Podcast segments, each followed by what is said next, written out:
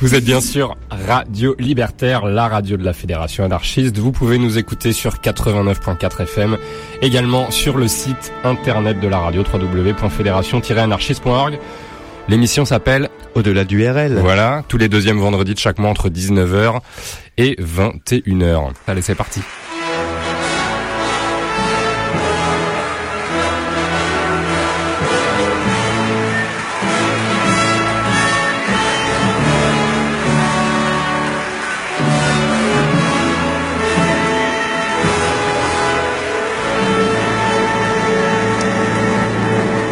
Au-delà du RL, centième épisode en cette dixième saison. Et pour une centième, il faut bien marquer le coup. Alors euh, pendant ces dix années, on a imaginé toutes les thématiques possibles, parlé euh, de nombreuses décennies musicales, diffusé quelques milliers d'artistes différents. Mais s'il y a bien deux personnes de qui on ne parle jamais, c'est bien nous, les animateurs. Yannick et Flo pour vous servir. Alors pour une fois et pour la centième émission d'Au-delà du RL, on va vous parler de nous. C'est parti.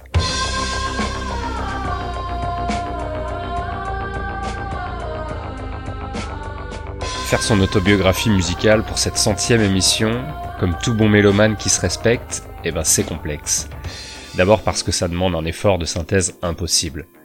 Est-ce qu'on n'a pas oublié une époque de notre vie, un artiste qui nous a marqué, un album qu'on a écouté en boucle? C'est comme quand on vous demande quels seraient les dix disques que vous emmèneriez avec vous sur une île déserte. Au-delà du fait que ce soit une question con, parce qu'il faudrait aussi amener un groupe électrogène pour brancher le système son, donc au point où on en est, autant emmener avec soi toute sa discothèque plutôt que la limiter à 10 disques, mais c'est le genre de question auquel j'ai jamais su répondre. Est-ce qu'il faut que je choisisse un style par style musical que j'écoute? Les chansons qui m'ont le plus influencé sont-elles celles que j'ai le plus écoutées? Bref, j'ai décidé de trancher et de traiter le sujet de manière chronologique. Je peux pas affirmer que les titres qu'on va écouter sont de loin mes préférés, mais ce sont ceux qui ont marqué un tournant à un moment de ma vie. Alors c'est parti. Je suis né en 1980 et la musique enfant, c'est d'abord la musique classique qu'écoutait mon père du matin au soir. C'est à ce moment-là, sans m'en rendre compte, que j'ai dû prendre goût aux arrangements de cordes, aux orchestrations, un schéma qu'on retrouve dans beaucoup de musiques que j'écoute aujourd'hui, même si la musique est beaucoup plus rock et contemporaine. Le rock justement, 1991, j'ai 10 ans quand sortent les deux tomes de Use Your Illusion 1 et 2, deux volumes de l'album de Guns N' Roses. Deux cassettes différentes, car oui, ceux qui avaient euh, de quoi écouter des CD n'étaient pas encore très nombreux en cette année 1991. Et quand November Rain est diffusé à la radio, c'est la révolution dans ma tête. Déjà un titre de 9 minutes, c'est pas commun. Pour l'époque, et rares sont les stations de radio à passer la version longue. Je suis en train de découvrir le rock, les grosses guitares, et de devenir un adolescent. J'entre au collège, je découvre la liberté, et j'achète mes premières cassettes. Metallica et son Black Album, Aerosmith et ses clips incroyables, Nevermind de Nirvana bien sûr, ou Ugly Kid Joe dont peut-être quelques personnes de ma génération se souviennent encore. 1991, la période de transition entre l'enfance qui prend fin et le début d'une nouvelle période de ma vie remplie de nouvelles expériences. La soif de découvrir cette période étrange que j'avais observée chez ma sœur, de trois ans plus âgée que moi, l'adolescence.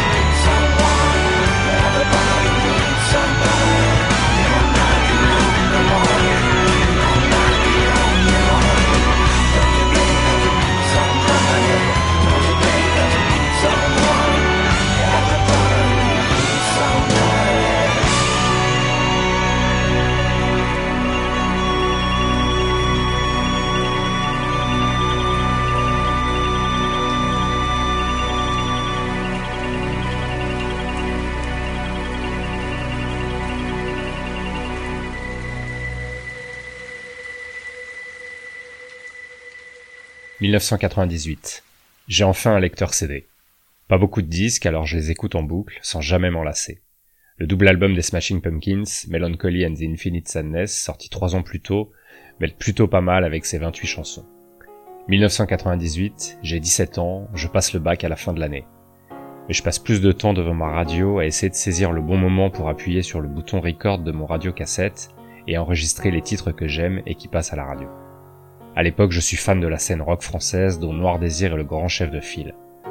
Mais c'est aussi et surtout les groupes moins connus que je découvre en live. Souvent au New Morning, grâce à WeFM, radio dont on évitera euh, d'évoquer aujourd'hui le puissant fond dans lequel elle est tombée. À l'époque, il suffisait d'attendre quelques heures avant l'ouverture du Virgin Megastore des Champs-Élysées pour repartir avec une invitation pour des concerts gratuits. Je découvre grâce à ça Aston Villa, FFF, les Silmarils, Louise Attack, Blancas, Mickey 3D, M, Dionysos ou Dolly qui est mon premier souvenir de concert. Toujours Honey Morning et vraisemblablement le premier d'une longue liste. Avec l'enthousiasme de nos 17 ans, un de mes potes tente son premier slam dans le public et retombe sur la tête. On passe la nuit aux urgences et on ne verra pas la fin du concert. Je ne veux pas rester sage comme le chant de Dolly. J'ai même pas encore passé le bac, mais je sais déjà ce que je veux faire de ma vie, travailler dans la musique. Toujours en 1998, l'année de mes 18 ans, je suis fan absolu d'un petit groupe anglais qui vient de connaître la gloire avec la sortie de son troisième album OK Computer sorti un an plus tôt. C'est Radiohead. Plus tard, la sortie du diptyque Kid A Amnesiac sera le début de ma révolution électro. Mais en 1998, c'est bien OK Computer qui passe en boucle sur mon lecteur CD.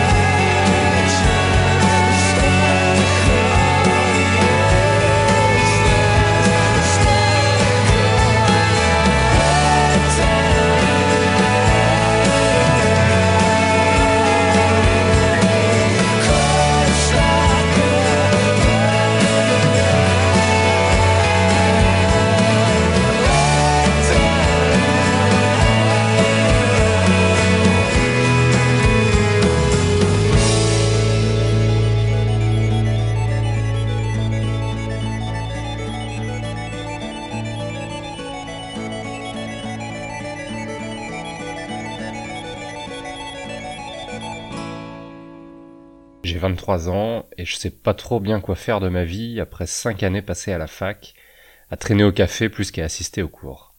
Comme je veux ouvrir mon propre magasin de disques, je fais mon mémoire de sociologie du travail sur les disquaires indépendants, contre l'avis de ma directrice de mémoire. Dans mon souvenir, j'ai pas une si mauvaise note sans qu'elle soit mémorable non plus. De toute façon, quelle que soit la note, le choix d'un sujet qui n'intéresse personne m'avait déjà fermé toutes les portes de pouvoir continuer en thèse.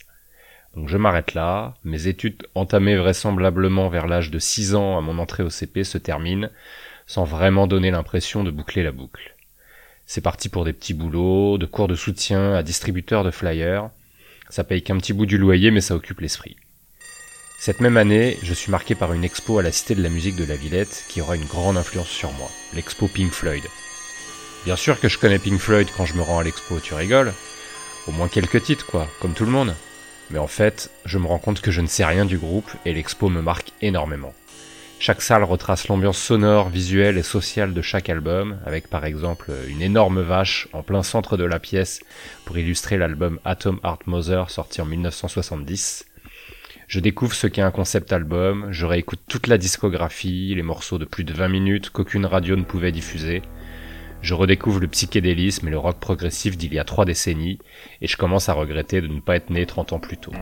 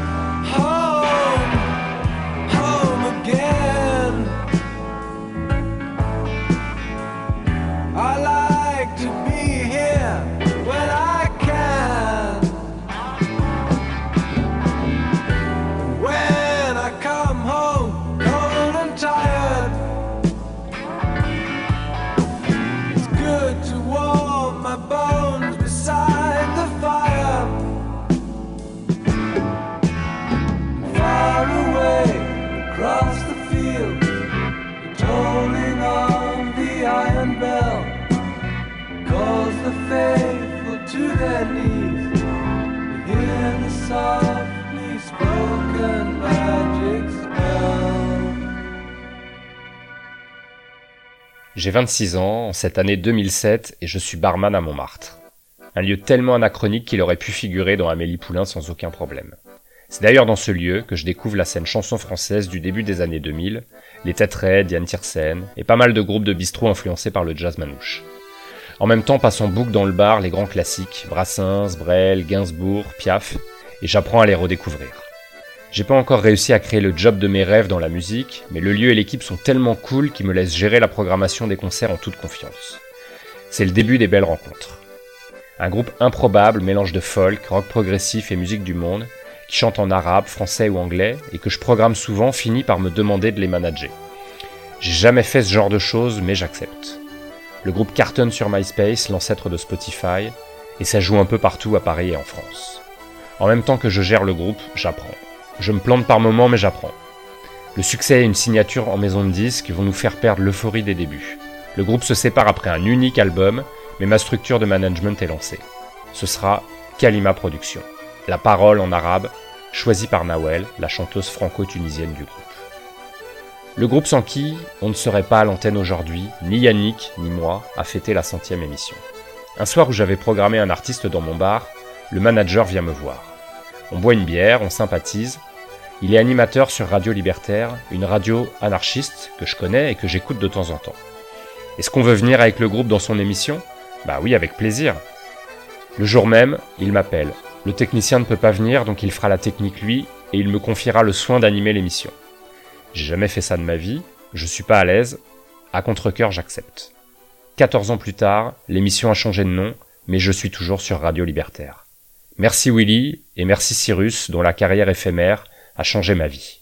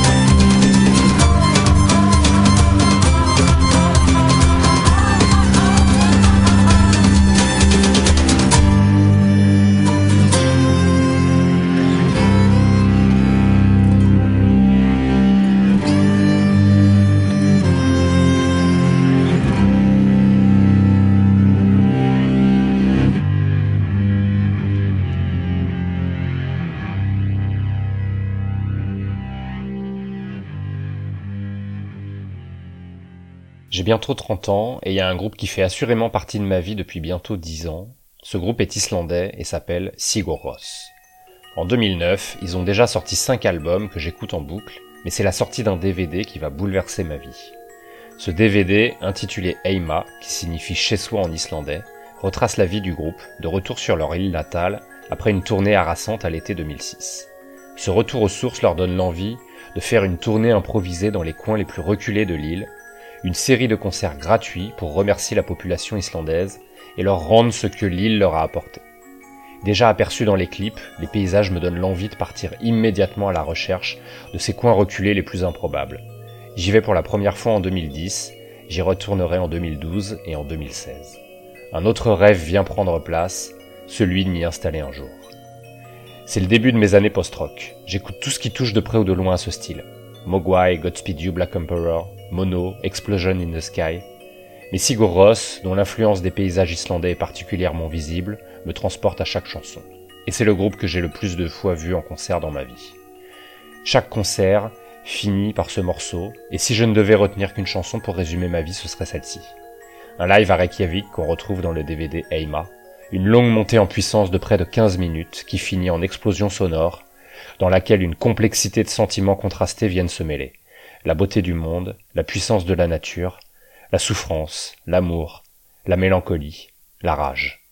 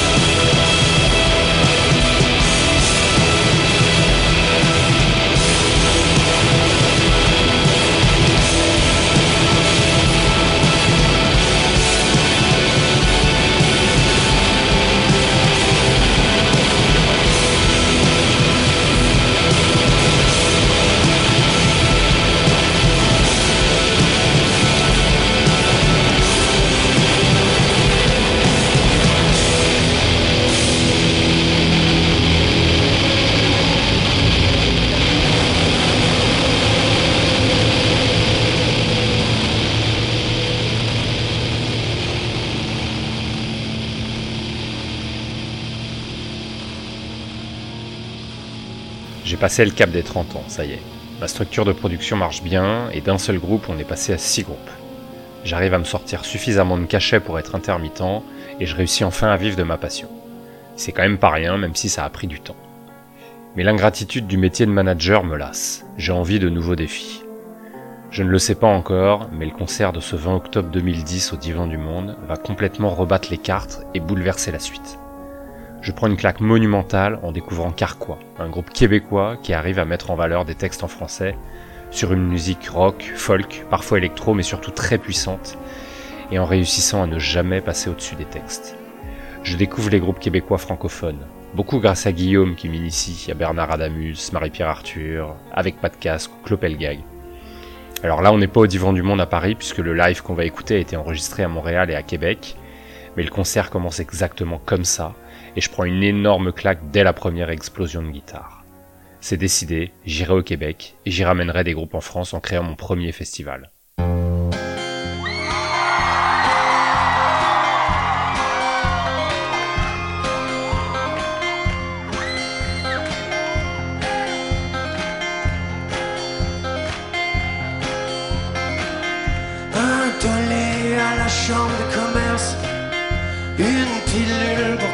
Traverser l'averse, le cafard à la porte. Et plusieurs milliards dans la compote. King, fraudeur en smoking, s'enfuit dans le smoke vert de gris. D'ici c'est difficile de voir le paradis. La face bloquée dans l'exhaust de la Ferrari.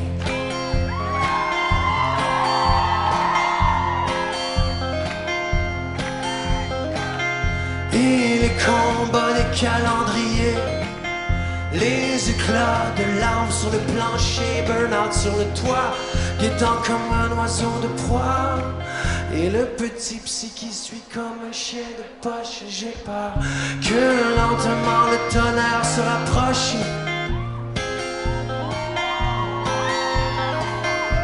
Que lentement le liquid paper efface mon nom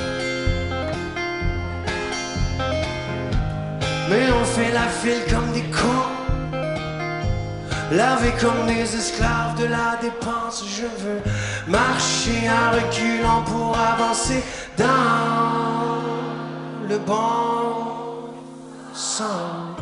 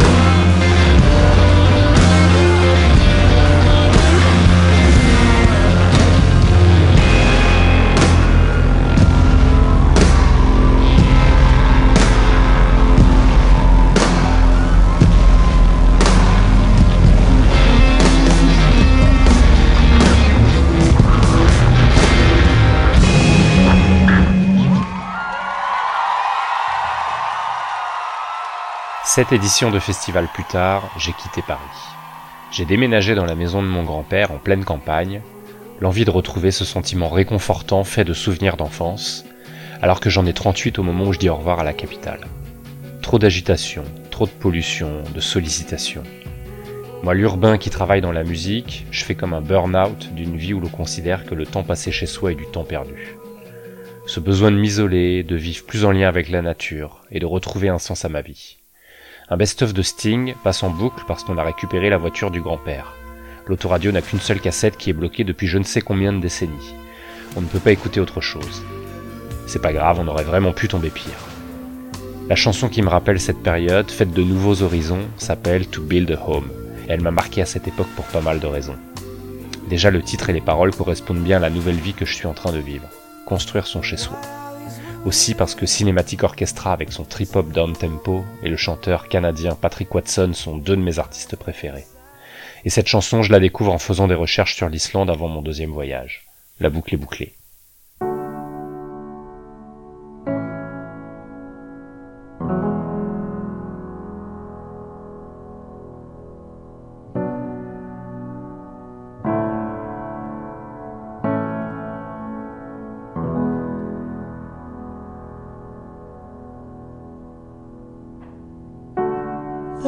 is a house built out of stone. Wooden floors, walls, and window cells. Tables and chairs worn by all of the dust. This is a place where I don't.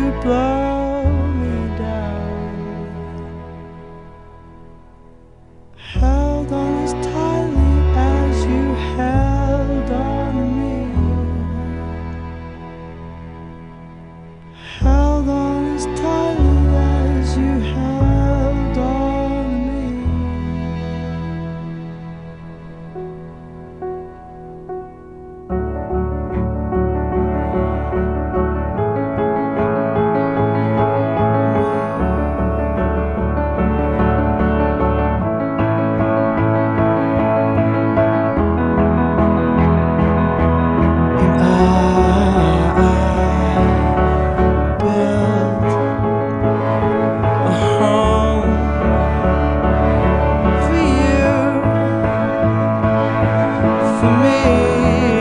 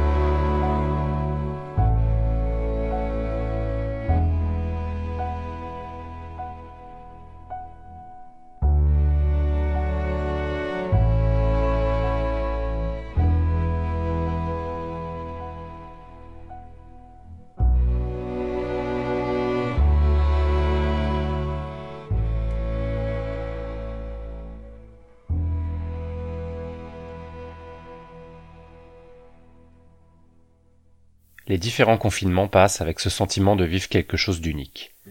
Loin de l'hystérie collective, je me dis que j'ai eu le nez creux ou extrêmement de chance de partir de la ville juste avant la crise. La vérité est sans doute un peu entre les deux. Sans rentrer dans les détails, ma vie perso est bouleversée par plusieurs événements au printemps et à l'été 2021. La chanson qu'on va écouter, je l'écoute en boucle. Elle m'aide à traverser ces épreuves. À chaque retour à Paris, c'est ce titre qui accompagne mon arrivée à la gare et l'entrée dans le métro. Comme un rituel, pour m'aider à affronter la dureté de la ville. Comme on entend Eye of the Tiger avant que Rocky ne monte sur le ring. Ce titre des Anglais de Falls est sorti en 2010, et je le découvre presque dix ans plus tard. Il n'est jamais trop tard. Probablement que je serais passé à travers il y a dix ans.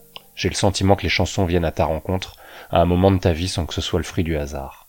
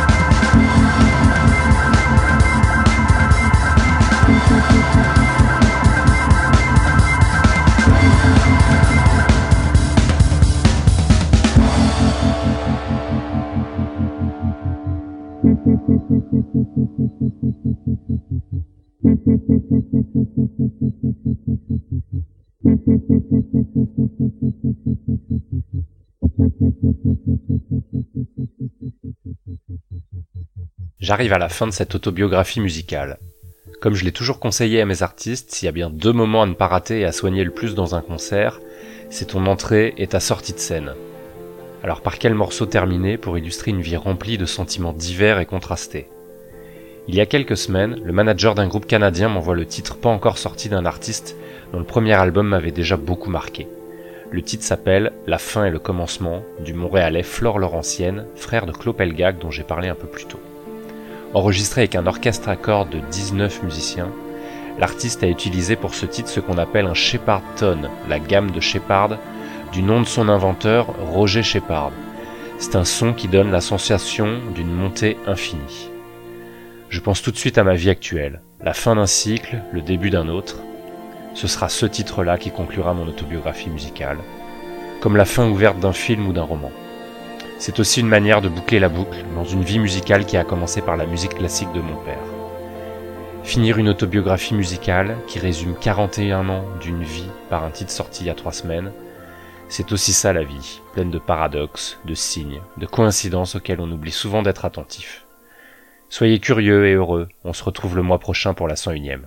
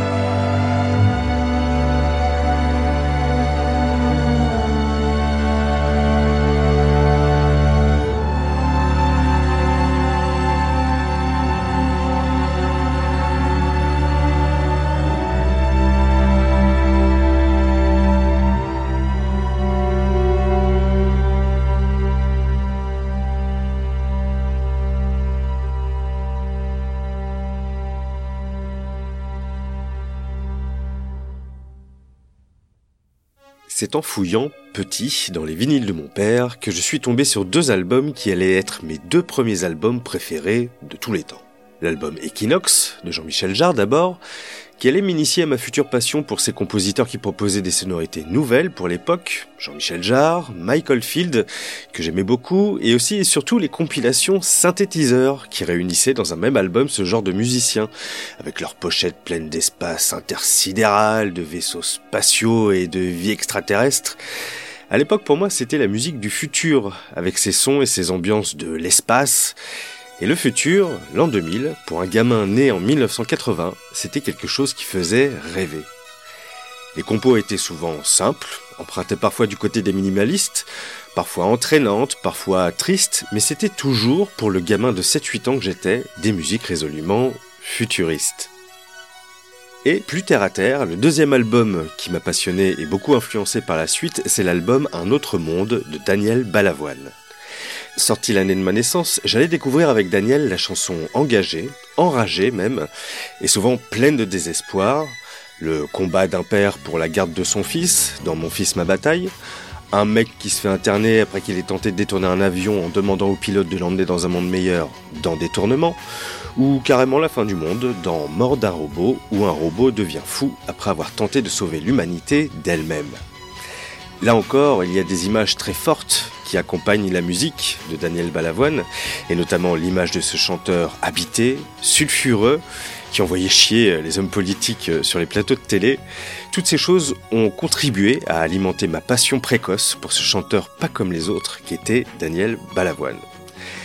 Voici donc à quoi ressemblait la bande originale de mes 7 ou 8 ans. On va s'écouter Les Oiseaux partie 1 de Daniel Balavoine, extrait non pas de l'album Un autre monde que je décrivais à l'instant, mais de son autre meilleur album ex aequo, à savoir Le Chanteur. Mais d'abord, on va s'écouter un extrait d'Equinox de Jean-Michel Jarre, la première piste, l'ouverture de cet album épique tout simplement. Ce soir, je suis sur la moquette de la chambre de mes parents. Nous sommes en 1987-1988 et j'écoute les disques de mon papa dans cette centième d'au-delà du RL sur Radio Libertaire.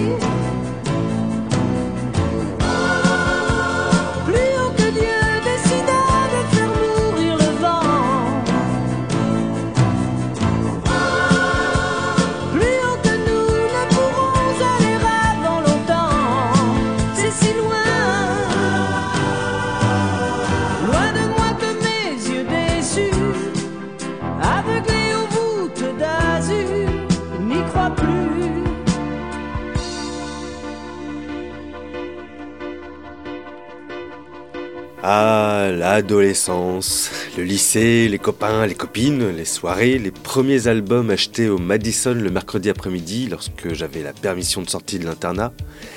L'internat du lycée où je demeurais 5 jours sur 7 avec mes potes. Je me souviens que tous les matins, lorsque les lumières des chambres s'allumaient, chaque chambre avait son ambiance musicale. Celle d'en face était plutôt rap et hip-hop, avec euh, très souvent Insane in the Brain de Cypress Hill. Celle d'à côté écoutait une techno club euh, Zenderdome euh, insupportable. Et nous, nous étions plutôt rock, metal et grunge. Rage Against the Machine, Metallica, Nirvana, Offsprings. De mon côté, je découvrais la pop rock et l'électro, notamment grâce aux clips qui passaient très tard le soir, vers euh, une ou deux heures du matin euh, sur M6. Ils diffusaient un tunnel de clips que je sélectionnais en les enregistrant sur le magnétoscope familial, et je ramenais la cassette vidéo qu'on se matait dans la salle télé de l'internat. Et c'est à cette période que j'ai découvert euh, Radiohead avec leur premier album Pablo Honey et surtout leur deuxième album The Benz et leur inoubliable titre Street Spirit, accompagné d'un clip qui m'a beaucoup impressionné aussi euh, à l'époque. Mais Radiohead, on en reparlera un peu plus tard. C'est l'époque aussi où j'ai rencontré les Smashing Pumpkins et leur mythique double album Melancholy and the Infinite Sadness, sorti en 95. Un album qui me rappelle les soirs d'été à regarder le couchant assis sur l'herbe du campus. C'est un album vraiment parfait pour raconter toutes les bails qui nous occupaient à ce moment-là. Et au même moment, je découvrais également euh, Björk et son album Homogenic qui allait me prendre par la main pour m'emmener euh, un peu plus tard vers les terres encore inconnues de l'électro et de la musique un peu plus expérimentale. Voilà, j'ai 16-17 ans euh, dans le lycée d'une petite ville de Normandie. J'écoute Tonight Tonight des Smashing Pumpkins et Bachelorette de Björk sur mon baladeur en faisant semblant de réviser pour le bac dans cette centième d'au-delà du RL sur Radio Libertaire.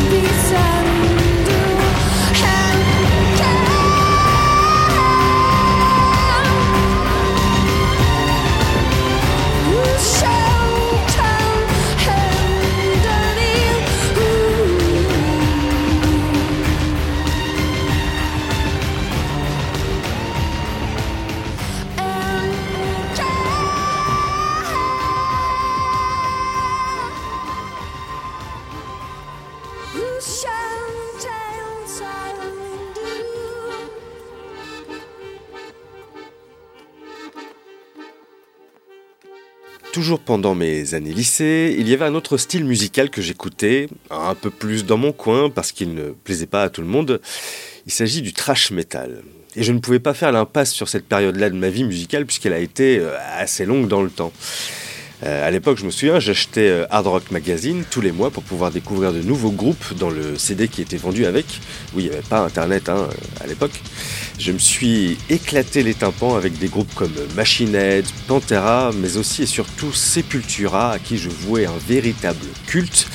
Ces quatre chevelus, barbus, tatoués, tout droit venus du Brésil, m'ont offert mes meilleurs moments d'adrénaline musicale et je ne résiste pas à l'envie de partager ça avec vous. Éloignez les enfants du poste, on va s'écouter Ratamaata, extrait de l'excellent album Roots, sorti en 96. J'ai toujours 16-17 ans, j'ai les cheveux longs et je me rêve sur scène en train de hurler et de torturer ma guitare dans cette centième d'au-delà du RL sur Radio Libertaire.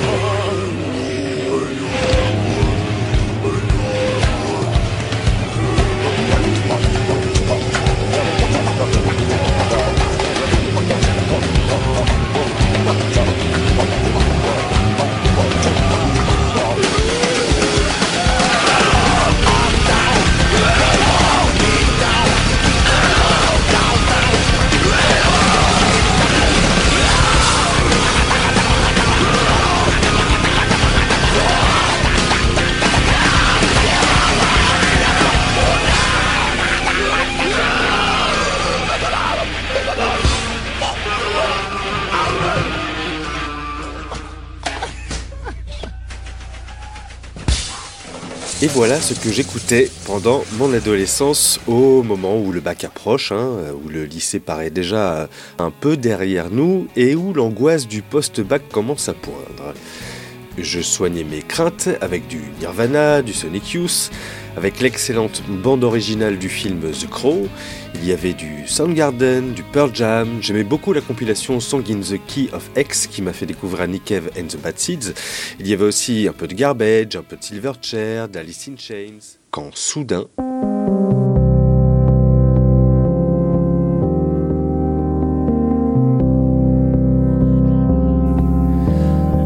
groupe m'avait définitivement conquis comme beaucoup de gens avec euh, Hockey Computer, leur précédent album, mais là, ça a été une véritable claque. Au début, j'aimais pas l'album. Il y avait plus de guitare, il y avait des sons qui allaient dans tous les sens, tout était euh, synthétique, tout était froid. Et puis petit à petit, malgré moi, il y avait des morceaux qui me revenaient en tête. Everything in its right place, optimistique. Il y avait des ambiances aussi qui se rappelaient à moi, celle de Morning Bell notamment.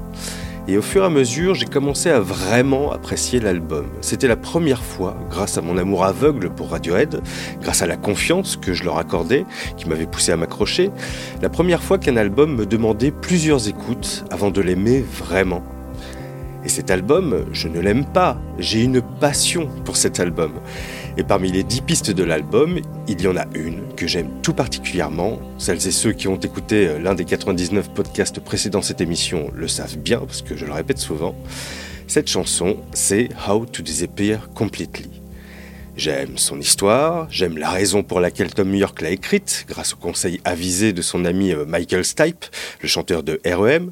Bref, je pourrais épiloguer encore longtemps sur ce titre, sur l'album entier, mais place à la musique. Voilà, j'ai une vingtaine d'années, je suis étudiant à Rouen, j'écoute How to Disappear Completely, extrait de Kid A, sorti en l'an 2000, dans ma chambre d'étudiant, à côté de ma chaîne stéréo, dans ce centième épisode d'Au-delà du RL, sur Radio Libertaire.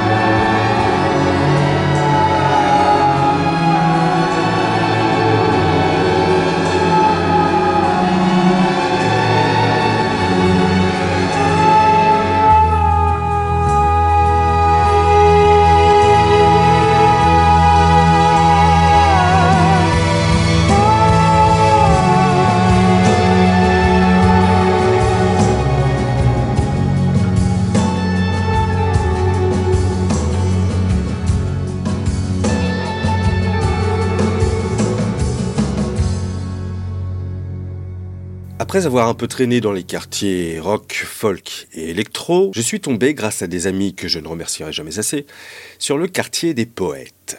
Un jour, mon pote qui était très porté sur l'Indus à l'époque, Nine Inch Nails, Marilyn Manson et toute cette joyeuse bande, m'avait offert tout un catalogue de CD gravés de ce qu'il écoutait sur le moment. C'était sa copine, qui était résolument euh, réfractaire à tout ce qui était anglophone, qui lui avait fait découvrir ces artistes. Il me l'étend en me disant euh, Vas-y, c'est de la bonne. Je vois, écrit sur les CD au marqueur, Brassens, Gainsbourg, Bachung, Brel, Ferré, Murat. Bon, moi j'étais un peu con à l'époque, je me suis dit, euh, qu'est-ce qui me refile sa musique de vieux lui? Et encore une fois, c'est parce que j'avais confiance en mon ami et en ses goûts que je me suis accroché et que grâce à ça, j'ai pu découvrir déjà la poésie d'un Brassens ou la fureur habitée d'un Brel, mais aussi et surtout le formidable concept album de Serge Gainsbourg, L'homme à tête de chou, qui raconte toute une histoire comme au cinéma, avec des instrus euh, reggae, genre musical que j'ai jamais vraiment écouté, et des pistes qui sortent euh, des chemins tout tracés de la traditionnelle et invariable variété française. C'est comme un conte pour adultes, avec des moments euh, très sombres, qui auraient certainement fait une très grosse polémique s'il était sorti aujourd'hui. Et autre découverte très importante faite grâce à mon ami, évidemment Léo Ferré, dont j'ai avalé la quasi-totalité de sa discographie d'un coup. Pas toujours dans l'ordre des albums, c'était dans le désordre, je sais pas comment il s'est organisé pour graver le CD.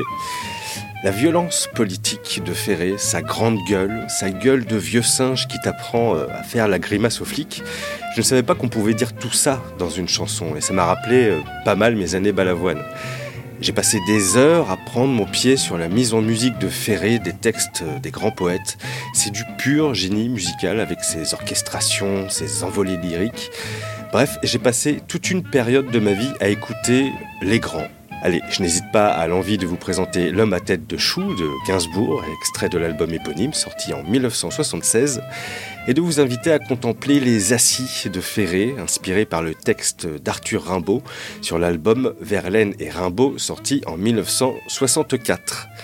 J'ai toujours une vingtaine d'années, je suis toujours dans mon 18 mètres carrés et j'ai pu exporter les fichiers sons des CD gravés vers mon lecteur MP3 flambant neuf dans cette centième d'au-delà du RL sur Radio Libertaire.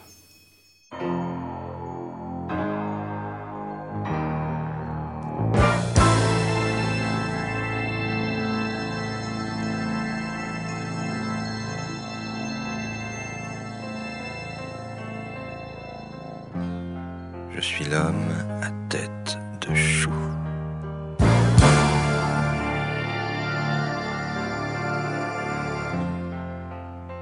Moitié légumes,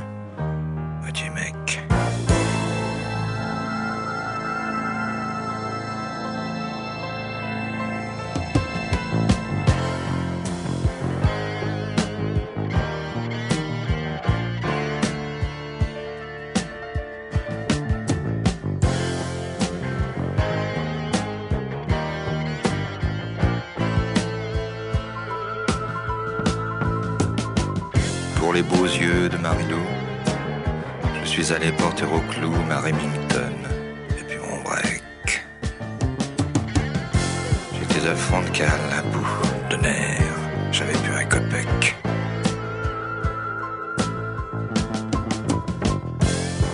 Des jours où je me mise avec elle, je perdis à peu près tout. Mon job, la feuille de chou, un scandale donnait le beefsteak. J'étais fini, foutu, échec, et mat aux yeux de Marilou, qui me traitait comme un blanc-bec, et me rendait moitié coucou.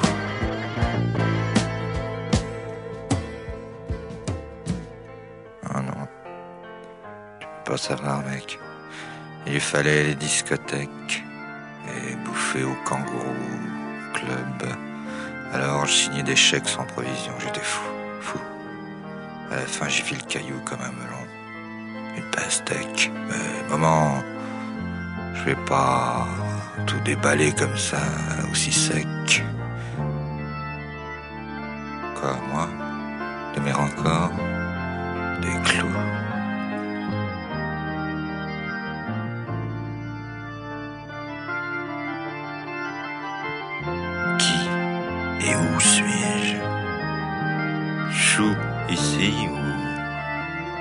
blanche écume varec sur la plage de Malibu.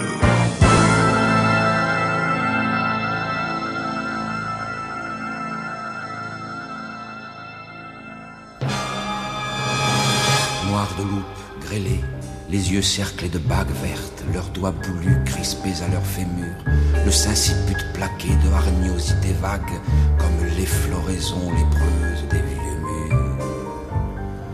Ils ont greffé dans des amours épileptiques leurs fantasques ossatures aux grands squelettes noirs de leurs chaises, leurs pieds aux barreaux rachitiques s'entrelacent pour les matins et pour les soirs.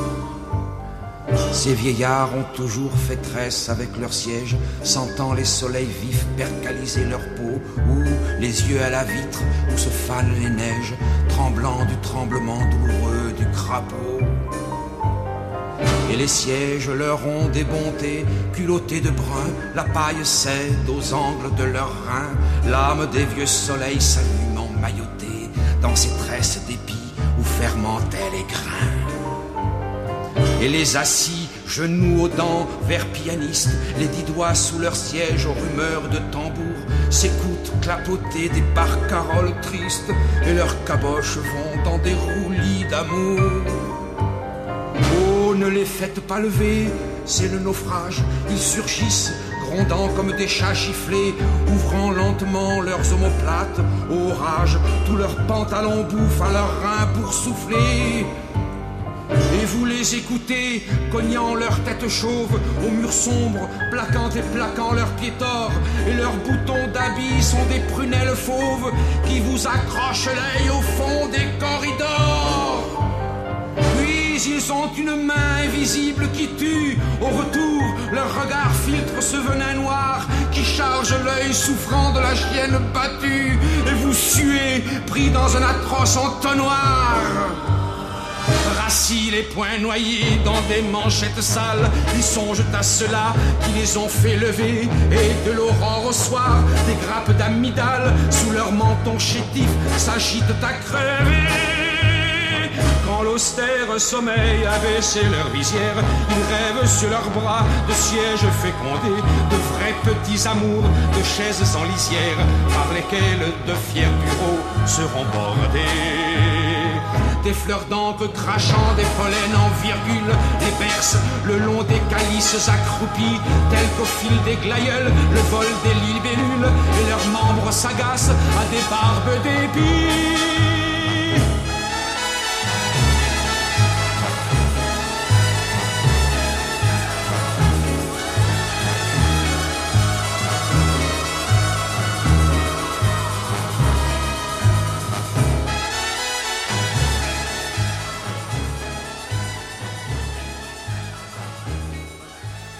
En 2008, ça y est, je monte à Paris, je suis en coloc dans un deux pièces à deux, dans 33 mètres carrés. L'appart est disons pas aux normes, mais l'avantage de ce nouvel appart c'est que pour la première fois j'ai accès à Internet. Et là j'ai pillé le net de sa musique. Je passais des nuits à errer sur le web et je tombais sur des blogs obscurs qui donnaient à télécharger des discographies entières d'artistes confirmés ou plus récents dans les genres pop, rock, électro, shoegaze, progressif. Ce qui était intéressant à cette période, c'est que j'avais vraiment l'impression de découvrir par moi-même des groupes sans pub, sans clip promotionnel, des groupes dont on ne savait rien, on ne connaissait même pas la tête de leurs membres en fait. Il n'y avait rien autour de l'album, pas d'image pour influencer nos oreilles sur la vraie couleur de l'album. Il n'y avait que de la musique et ça, j'aimais beaucoup. J'écoutais euh, des groupes comme euh, Foreign Born, euh, The Most Serene Republic ou Islands par exemple. J'ai gardé deux gros coups de cœur de cette période-là, ou plutôt ce sont les morceaux qui se sont imposés à moi tellement lorsque je les réécoute aujourd'hui, j'ai l'impression de revivre cette période-là. ces deux artistes, c'est Liars et Kurt Weill. Alors je les confonds souvent tous les deux alors qu'ils ont des styles bien distincts, si ce n'est leur propension à mélanger des sons rock sur des rythmes électro avec parfois des cuivres ou de se barrer dans de l'électro euh, complètement bruitiste euh, ou expérimental. Euh, j'avais jamais entendu de la musique comme ça avant et ça correspondait bien à cette période un peu incertaine, nébuleuse où je découvrais Paris, cette ville qui a elle aussi ses sons et son rythme bien particulier. Alors voilà, nous sommes en 2008 et je suis dans un appart miteux situé au premier étage d'un immeuble rue Jean Robert et j'écoute It Fit When I Was a Kid de Liars, extrait de Drums Not Dead, sorti euh, deux ans auparavant, et Amplifier de Kurt Weill, extrait de Childish Prodigy, qui sortira un an plus tard, le tout sur mon ancien smartphone que j'ai reconverti en lecteur MP3 dans cette centième d'au-delà du RL sur Radio Libertaire.